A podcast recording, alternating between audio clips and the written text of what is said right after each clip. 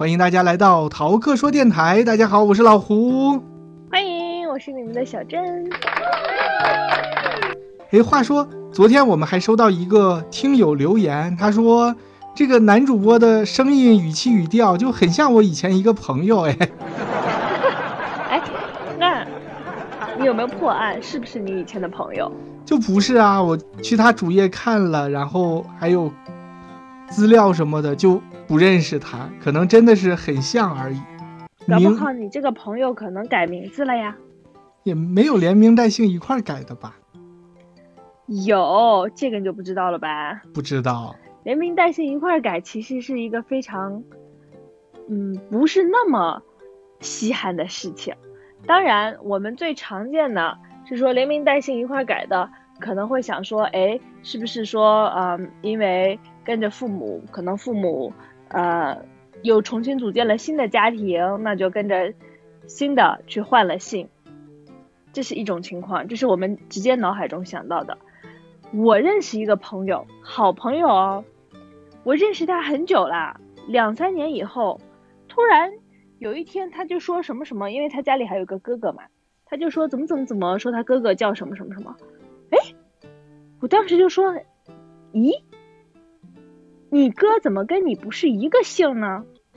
然后另一个朋友就接过他话，还没等这个正主说话的时候，就接过话茬说：“那你可不知道了，高中的时候，这个，嗯，他的名字是我们班一一大讨论的重点，因为有一阵子我们班突然说，哎，那个谁谁谁，我就不指名道姓了，说谁谁谁好像他爸爸妈妈离婚了，因为他突然自己就改名字了，连名带姓都改了。”然后我当时就问他，哎，我说那是怎么回事？他说没有啊，就还是家里还是好好的呀。我说那你怎么会改的和你哥不一样姓呢？他说因为高中的时候，我突然有一天就觉得说，我们家两个孩子，我哥已经跟我爸姓了，没有人跟我妈姓，我决定跟我妈姓，然后自己改了一个名字，我爸我妈也同意，就改了。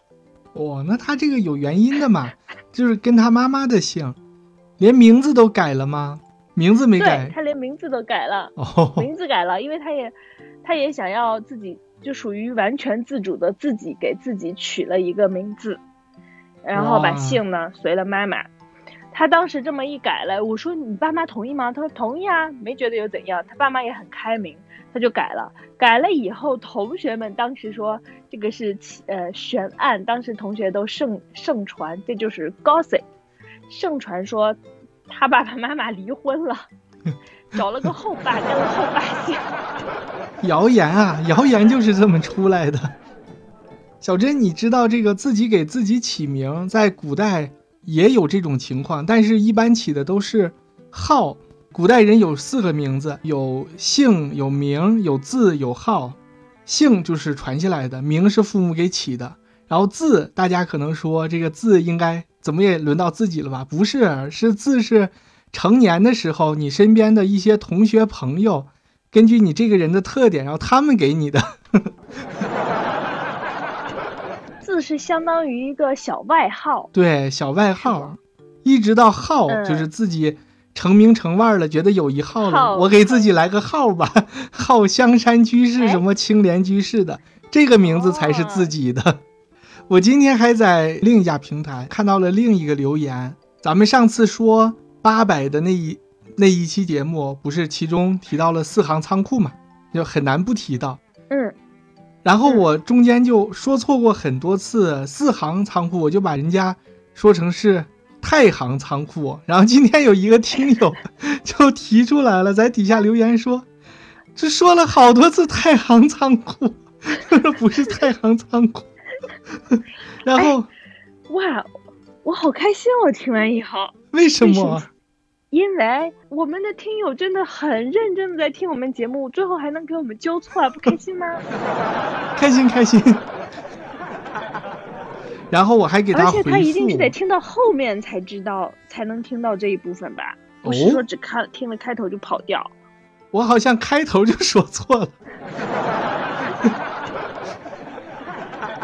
但是他知道你说错好几次，那说明他还是往后听了很久。嗯，然后我还给他回复了，我说 你怎么回复的？嘴瓢了。然后我就想嘛，突然灵光一闪，会不会真的有太行仓库这个地方？为什么这个名字感觉就很熟悉？嗯，为什么念起来很顺，很顺溜啊？然后我就上网去搜了一下，嗯，结结果打开某度，把这几个字搜进去，紧跟着后面就是底下一大堆相关的列表，说太行仓库保卫战、太行仓库八百壮士、太行仓库为什么要坚守？我一看，我说妥了，都是念错的，不止我一个，有好多好多人在这个某度上面去搜这个太行仓库是怎么回事儿，就说明四行仓库的名字确实还挺难记的。太行仓库因为有个太行山的关系，就还蛮好记。你说真的有没有太行仓库？我最后也没有搜到。那可能存在于大家的创造中吧。就曼德拉效应，又一个词儿，这个你知道吧？你解释解释，为我们可能不知道的听友朋友们解释一下。曼德拉效应就是人总是会产生一种集体，嗯，集体无意识，就集体把一个东西记错。比如曼德拉前一阵子不是去世了吗？去世了之后，突然就有好多网友出来说啊，曼德拉去世了。现在才去世，我记得他好久之前就去世了。就是这些人又因为某种新闻或者是什么特殊的原因，产生了一个集体的无意识，但是这个无意识是错的，就是曼德拉已经去世了。嗯，当然也有一些阴谋论呀。说我也觉得他好好久以前就去世了呀。现在确实好久了，那会儿还没那么久。你想，人家名字的专有名词都出来了，叫曼德拉效应，他怎么不会？你说到说到这个啊，我有一个切身的体会，真的是特别特别，怎么讲，有点诡异，还真的有点诡异。之前有一个嗯相声表演艺术家吧，一个老相声演员，嗯，我就很清楚的记得三两年之前，微博上好多关于他的新闻，说这位老师。去世了，就突然就去世了，我还挺惋惜的。说我还很爱听他的相声呢，只不过这些年没出来，想不到就去世了。结果去年还是，就对，就是去年一九年，突然在某个电视栏目上看到他了，真的就不像是单纯的记错，因为当时的那种情景就是历历在目，真的好像是在微博上就见到了他去世的消息。结果人家去年好好的就出来了，但是好像你出来没多久吧，反正就真的就又去世了。所以这也是一个 曼德拉又去世了，就是在印象中了，印象中听着突然觉得很可怕，又去世了。要不有人有人就说，因为人总是相信自己的这个感觉的，但是其实感觉、记忆啊什么这些东西是很靠不住的。你看，如果我要是非常相信我之前的记忆，我就咬定这位老师只去世过一次，那我就可以说了呀，这是是不是有什么外星人改变了时间线什么的？哦，哎，其实这样就是一种一个你能创造出一个非常厉害的文学作品的契机。嗯。看来以后还是得嘴硬才能够 创造出有创造力。你这个结论得出的怎么就跟嘴硬？哇！不是，因为你看看，你看看，有的时候这种，因为你要嘴硬，你就说不行，我拒绝承认那是错错了，你就要想各种各样的方式，而且是非常要在很短的时间内，非常有创造性的想各种各样的话术。或者是方法，或者是呃论据去证明我记得没错，我说的没错。这个的时候就是激发你的大脑会一直不停的活跃。那我们就今天的分享就都到这里啦。嗯，小珍没有要跟大家分享的。我今天是呃因为一些七七八八的事情比较晚，但还是跑去健身去了。嗯，可是因为那个健身房它是这样子的，它每天晚上六点半的时候他们有团课，团课就会占用到中间那个蓝色的跑道部分。嗯，你知道我最后要推每每每次都会推那个东西吗？对，小推推那个无滑轮车，对，无滑轮的无轮小推车，就必须要在那个跑道上推。可是，呃，也就意味着我如果想做完我完整的一套训练的话，那我就必须要在六点半之前把这个事情做完才行。嗯，结果今天。不到六，嗯，到六点半，人家就要开始马上开课了。我还有两个，呃，正常的项目没有做完，做完才是那个呢。所以今天就教练过来跟我讲说，嗯，你今天可能做不了最后那个了。然后他就看看我的表情，我暂时没啥表情。然后他就说，不过你可能会还觉得挺开心的。然后我就我就跟一种你知道心里的。窃喜被人发现了，然后我就笑了。因为这一个星期，他说你就自己先练练，恢复一下，嗯，想怎么练怎么练。恢复好了以后，稍微有一个过程，恢复好了以后，下周我们再开始认认真真练。我还跟他说，我说周五我可能练不了，我要不就周六来吧。他说那周六的话，你叫我，我周六过来。嗯，有几个地方，嗯，周六的话你就认认真真的练一次，而且有几个地方呢。还有几个事情呢，我想给你讲一下，什么什么的。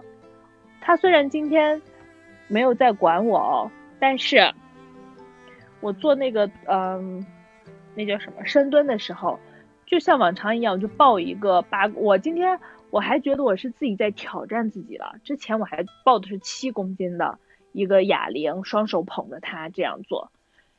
今天我还捧成八公斤的了呢。你看我是不是很自觉？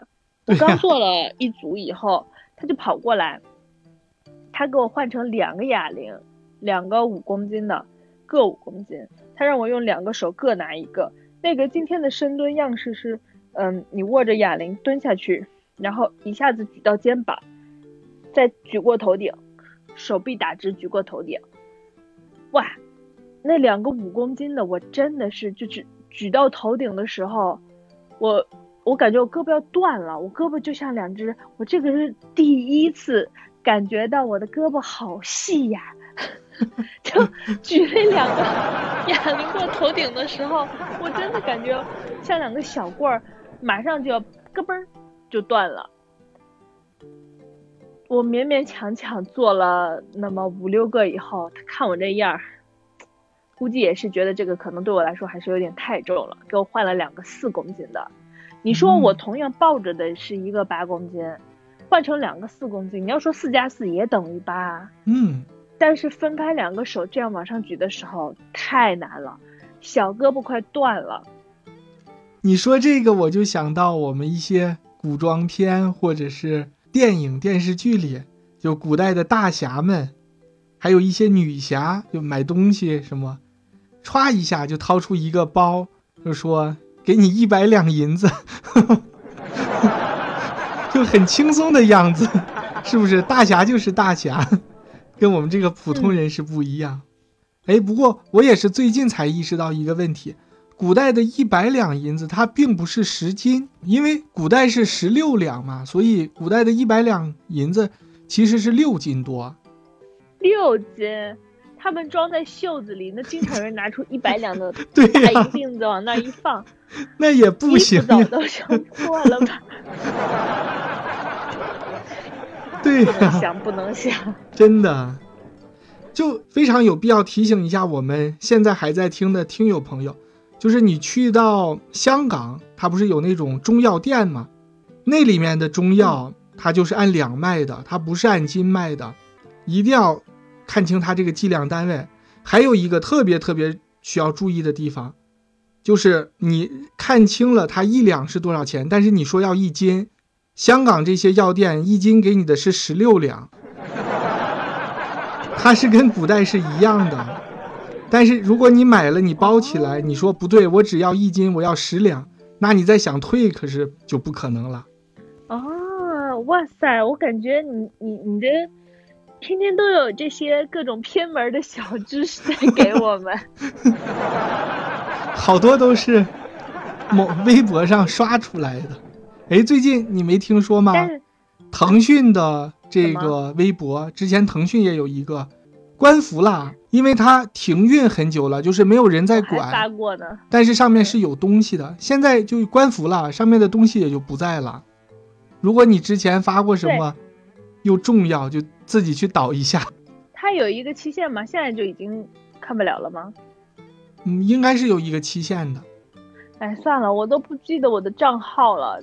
我上面是铁定发过东西的，嗯，但是就真的不太记得账号了。这个我前两天看到过，就是讲说，嗯，腾讯微博官服上了新浪微博的热搜。真有意思。你看，这个就是微博大战，在新浪把这个“微博”两个字抢到之后，就已经结束了，就不存在微博大战了。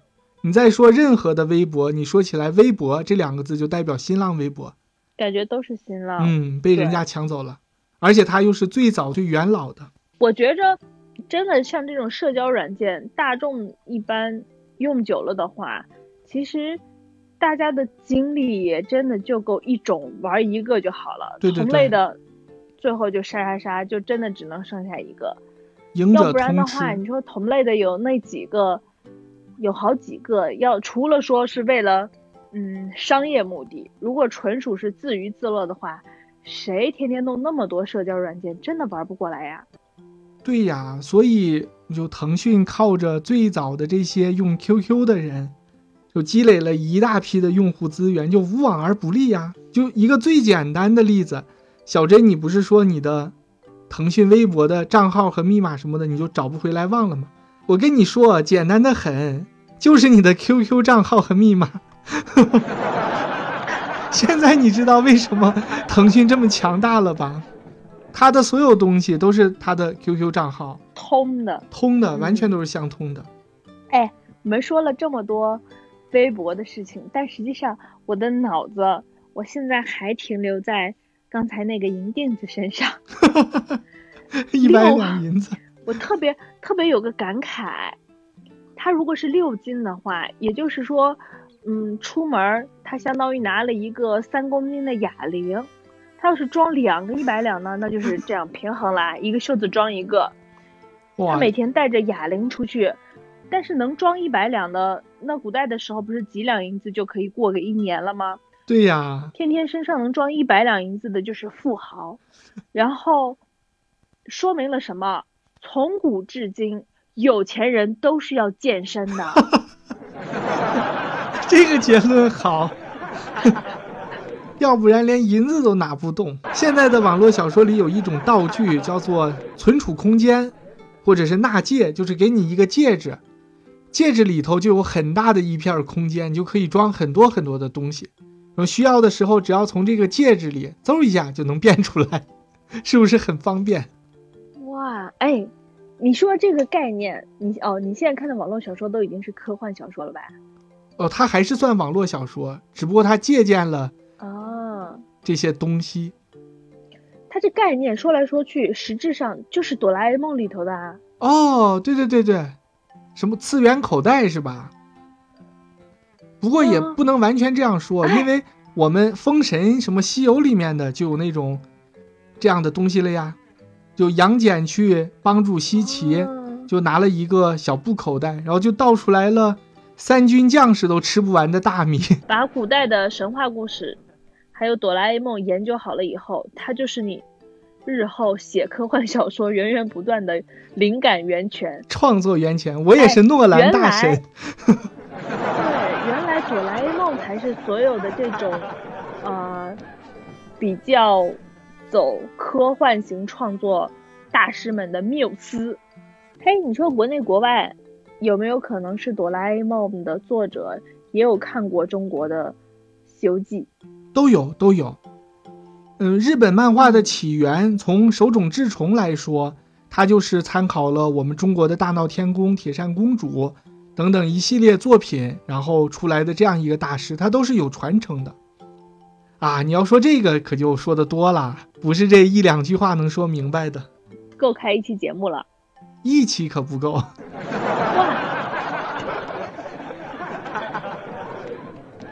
你看我们的，我发现如果我们把选题会开到节目中的话，真的就会有源源不断的选题出现，不会出现说啊明天该聊什么，后天该聊什么都不知道。对。的情况。就我们节目的本质呀，我们就是一个线上的选题大会。是人家在选秀，我们在选题。中央台都开始搞组团了。利米哈浪说：“我要开始跑步了，请继续来一个小时的。”好的，那我们本期的节目就到这儿了，感谢大家的收听，我们明天见啦，拜拜，拜拜。